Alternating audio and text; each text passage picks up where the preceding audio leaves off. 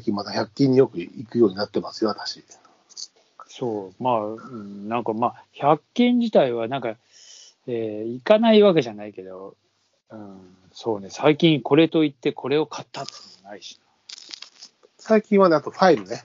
まあ文房具が多いかな、やっぱりファイル。ちょっとこう、そういうのはあれだよ。定期的に確かにさ、なくなったら買い足す系でしょ？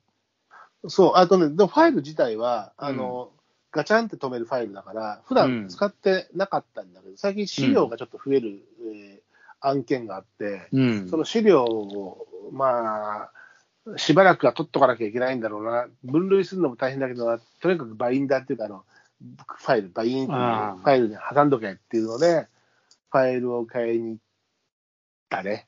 2冊買って、1冊買ってちょっと、あれ？って、そう、セリアで1個買ったんだけど、ダイソーで見たらもうちょっと使いやすいタイプがあったから、俺これいいねと思って、そっちに買い替えて、ああ、うんよしよし、やっぱ吟味した方がいいねと思いながら、普通のバチンって止めるやつの真ん中にそういうのがあって、まあ、うん。パカって開いたら右側にそういうのがついて、右側に挟み込んで、左側蓋だけになる。でしょ、バイ左側にも上の部分に紙を1枚留めておくパチンっていう、パチンっていうこう、クリップみたいな、横に長いクリップみたいなのがついてて、うん。1枚挟んでおけるみたいなね。ああなるほどね。このタイプいいですねと思って買って、それセリアで買ってきました、昨日。はい。それはセリア商品なんだ。そえっとね、ダイソー昨日で買った。ダイソーかあうんうんどっちだったっけな？いや、それはまあどっちでもいいけど。どっちでもいいよね。でもなんかそういう学びがあるというか、あやっぱりこういったものはこれでいいやじゃなくても、100円、同じ100円ショップの店内でも、あの、A 社のものと B 社のものみたいなのがあるものってあるじゃない。うんそこでの吟味がある。うん俺たちはそんな適当なこと言ってるけど、100均のだって働いて100均の商品開発の人だって、それは日々考えてるもんな、確かそうだよ。商品開発はしてるし、やっぱりクレームの多いものとか消えていくに。うん。し、まあそこがやっぱすごいよね。だからさ、飽きさせないっていうかさ。あ、最近買って、あ、これも当たり外れがあって、うんこれはセリアのやつは大丈夫なんだけど、うん。こう、某違うところのやつはダメだったものがあって、うん、それはね、綿棒、黒綿棒。おう売ってるね、黒綿棒。綿棒を、まあ、セリアの黒いやつは大体大丈夫なんだけど、うん。他のやつ、他のところで買ったりする、今さっきわかんないよ。昔は結構なんだろう、うんその、綿棒のあの、スワブ、綿の、こううん綿、綿棒の綿の部分が、うんすぐに芯の角が出てきて、耳を痛めるっていう感じになっちゃうのがあったのよ。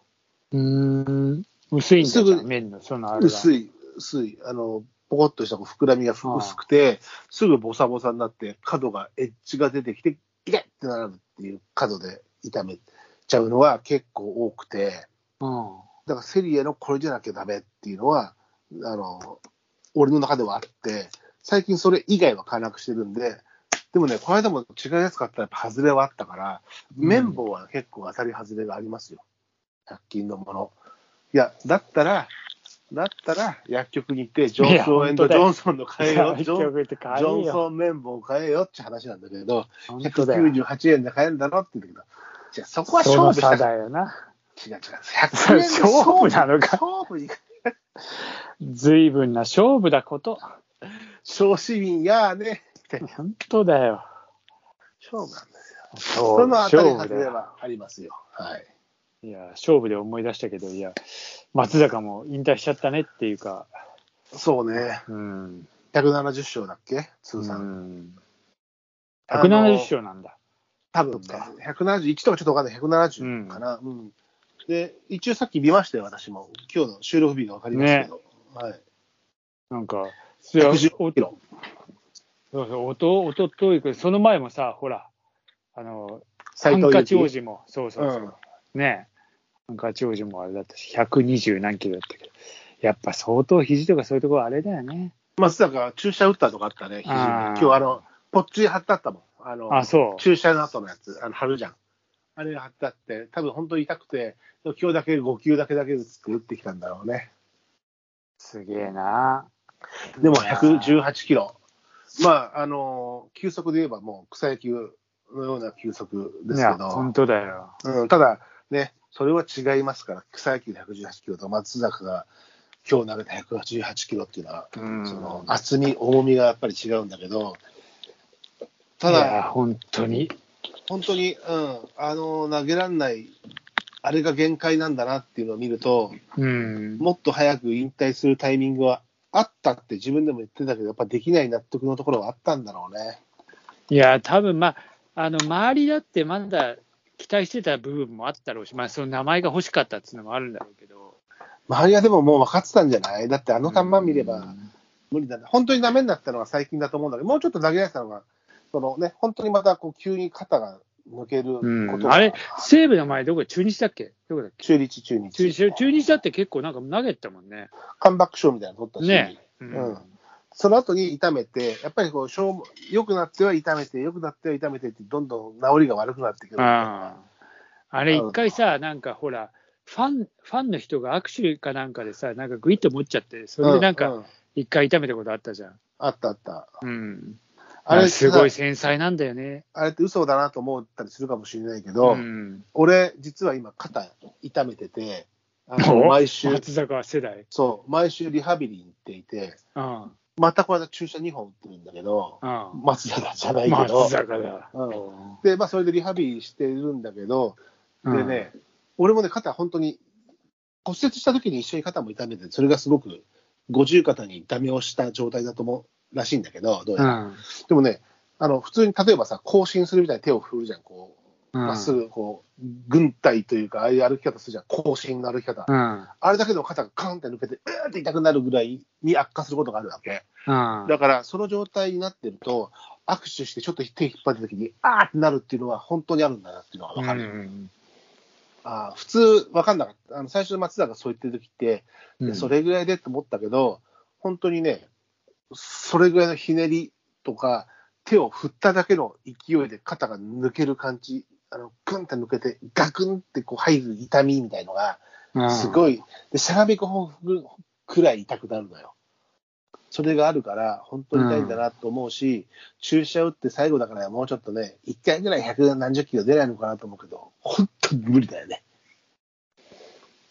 無理だな。そりゃ、うんそんなになったら。そりゃ、俺ももう、俺ももう150キロ投げられないのかなと思うとちょっと。そうだな。残念だな。残念。いや、でも本当キャッチボールができるかどうかも危ないぐらいだから。マジかよ。膝も、膝もだってあるじゃん。膝、膝は、えっ、と、膝の方が少し良くなってるよ。膝も注射打って、リハビリ、膝と肩でリハビリ行ってるんだけど、うん膝は少しケアが効いてきて、あの、まあでも根本的に悪いところの根っこはあるんだけど、そこは今無理しなければっていう、えーところには来てるけど、肩はちょっと本当に、うん、ダメだね、いろいろ。そんな、まあ、今日は松坂の引退試合がね、ありましたね。そうですね。まあ、あの、収録日もちろんお分かりなんでしょうけど。うん。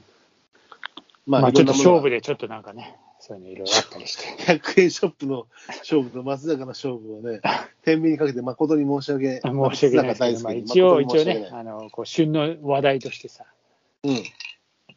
ハンカチ王子だって、ね、一世を風靡して、あの、プロでの活躍にしてみたら、もう松坂とうんそれはもう、斎藤佑樹は比べるべくはないんだけど、ただ甲子園の名シーンとしては、どちらもす、あの、いや、えー本当松坂、本。当にすごい。松坂、あの、ね、ピ決勝戦でノーヒットノーランだよ。えその前の延長戦とか、ああ、のリリーフ登板とかう、ん。すごいドラマが数々シリーズあるけども、確かに斎、えー斉藤佑樹も、あのーね、えー駒大苫う。小牧。駒大苫小牧延長再試合であるの。うん、あれも、あのー旧ね、甲子園史に残る名勝負、名勝負で、俺、あの、あれ、北海道から、新潟行きのフェリーで見てたの、あの決勝。北海道でフェリー乗って、したらさ、やっぱ北海道、周りはみんな北海道、ほぼほぼ北海道に、みんなとあの駒大応援しててさ、うんうん、最後、あの負けた時のため息、いまだに覚えてる、ああ、つって。フェリーで。フェリーで、ゆうちゃん勝っちゃって。あの時はね、やっぱりあのー田中将大っていうね、結局、プロに入ってからはあちらがスターになってるっていう。まあそうね。うん。まあもちろんね、甲子園のスターイコールプロでも活躍っていうのはね、まあなかなか逆にレアケースにとも言えるからね。うんまあそうそうそう。うん。まあやっぱりなんか、まあ、それはもうもちろんお体の大きさの差だったりね、いろんなもんあるけど、うん。うん。まああの時のやっぱあの時の勝負っていうのはね、最後のバッターがだって田中将大だし、そう。三振かな、うん。三振。今ね、あの、たまに、まあ僕そういうの YouTube で見るんだけど、今見てもやっぱりあそこは、あの時はすごいし、あれは完全に斎藤佑樹の大会ヒーローだったし、うん、あの彼を中心に物事が動くというか、あのまあ本当そうだね。世界の中心にいる状態になってたよね。うん。でもさその、それを経験できるだけでもものすごいことで、いや、そりゃそうだよ。でもうん。ピークだったのかな、まあね、甲子園がピークだったっていう、あの、悲運というか、そういう創生なと投手、投手として創生だったというか、人は多いけどね。うん、まあね、まあそんななんか甲子園優勝投手で、わ我があの広島東洋カープもですね、えー、堂林が夏、その年の春の優勝、えー長崎清峰高校かな、今村っていう人がちょっと戦力外になりまして、ああ、なってたね。えーなっててあれは今村優勝じゃないでしょ？春の？春優勝。あ、してるんだ。うん、春の優勝投手で、えーその年の夏に堂林があの中京大中京で優勝投手できて、もう堂林はもうピッチャーはやんないっつって、うんバッティングでっつって言って、1位が今村、2位が、えー堂林で、その年ドラフトだったのよ。うん。で、春夏の優勝ピッチャーが広島に来ると思ってさ、おおうん。なんか、それも時代だね、もうそんな、いや、あのピッチャーもすげえいいピッチャーだったんだけどさ、今村も、うん。まさか、まだやれんじゃねえかと思うけど、まあでもね、そういった中で戦力外通告を受ける人とか、契約をされない人と比べると、こう、引退試合ができる選手っていや、本いうのはね、当だよ、少ない確かに。よね。。そう考えるとさ、斎藤佑樹なんてさ、確かに言ったように、まあ、成績はね、プロ15勝ぐらい、プロ、プロで通算15勝ぐらいだからね。普通考えたら引退試合はないよな、やっぱ。って思うけど、ないけど、まあでもそれは日本ハムからのへの貢献度っていうやっぱそういうことだよね。こと、うん、なんだろみうんね。なが多分その最後にもう一回見たかったっていう。うん。まあ、すげえな、でも。まあね、この時期になるとそういうプロ野球等でのね、引退っていうのは声が聞こえてくるよね。まあサッカーなんかそういうフルシーズンっていうのはないから、折々のタイミングになってくるけどね。うん、そうだね。うん。あの野球はね、やっぱこの時期ですよね。いや、ほんと、なんかまあ、いろいろそうやって時代が変わっていくね。うん。うん。まあ、ということなんですよ。はい。まあ、じゃあ、そんなこう、100回、101回記念、101回目のプロポーズじゃねえな。101回のプロポーズ、あの、アラウンド玉川、100回、101回記念の100円ショップネタと、そうですね。ええ、あの、ちょっとすいません、長めの枕で愚痴も言ったり、松坂との選手のね、松坂選手の別れを惜しんだり、そうですね。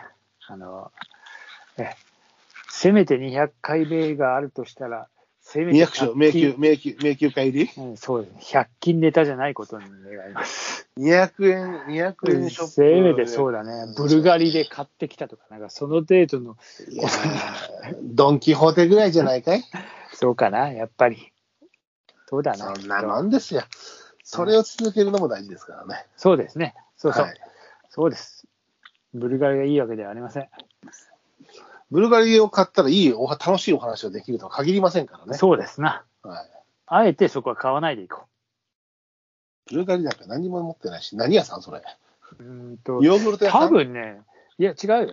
違うよ。そんなんじゃないよ。多分なんかね、多分なんかの商品だよ。なんかの商品ね。なんかの商品売ってる。100円ショップ系やってるよ。うん、多分ベルガリとかなんかそういうのは売ってると思メルカリ？う。うん、メルベイベイベルガリとかなんかそういうの。よくわかんない。そういうの昔いろいろあったけどな。なんかそういうまがいもんとか。あるよ。じゃあ次そんなネタもやりますか、また、ね。そうですな。うんじゃあ、まあ、101回目の乾杯をしますか。そうですな。101回目の乾杯。あ乾杯は朝、最初もやってるから、202回目っていうことになるのかな。いや、まあ、100まあ、101回目、始まり100始まりで一回101回目の締めの乾杯だ。あそういうことですね。じゃあ、お願いします。ああじゃあ、皆様、102回目に向けてよろしくお願いします。はーい。乾杯。乾杯。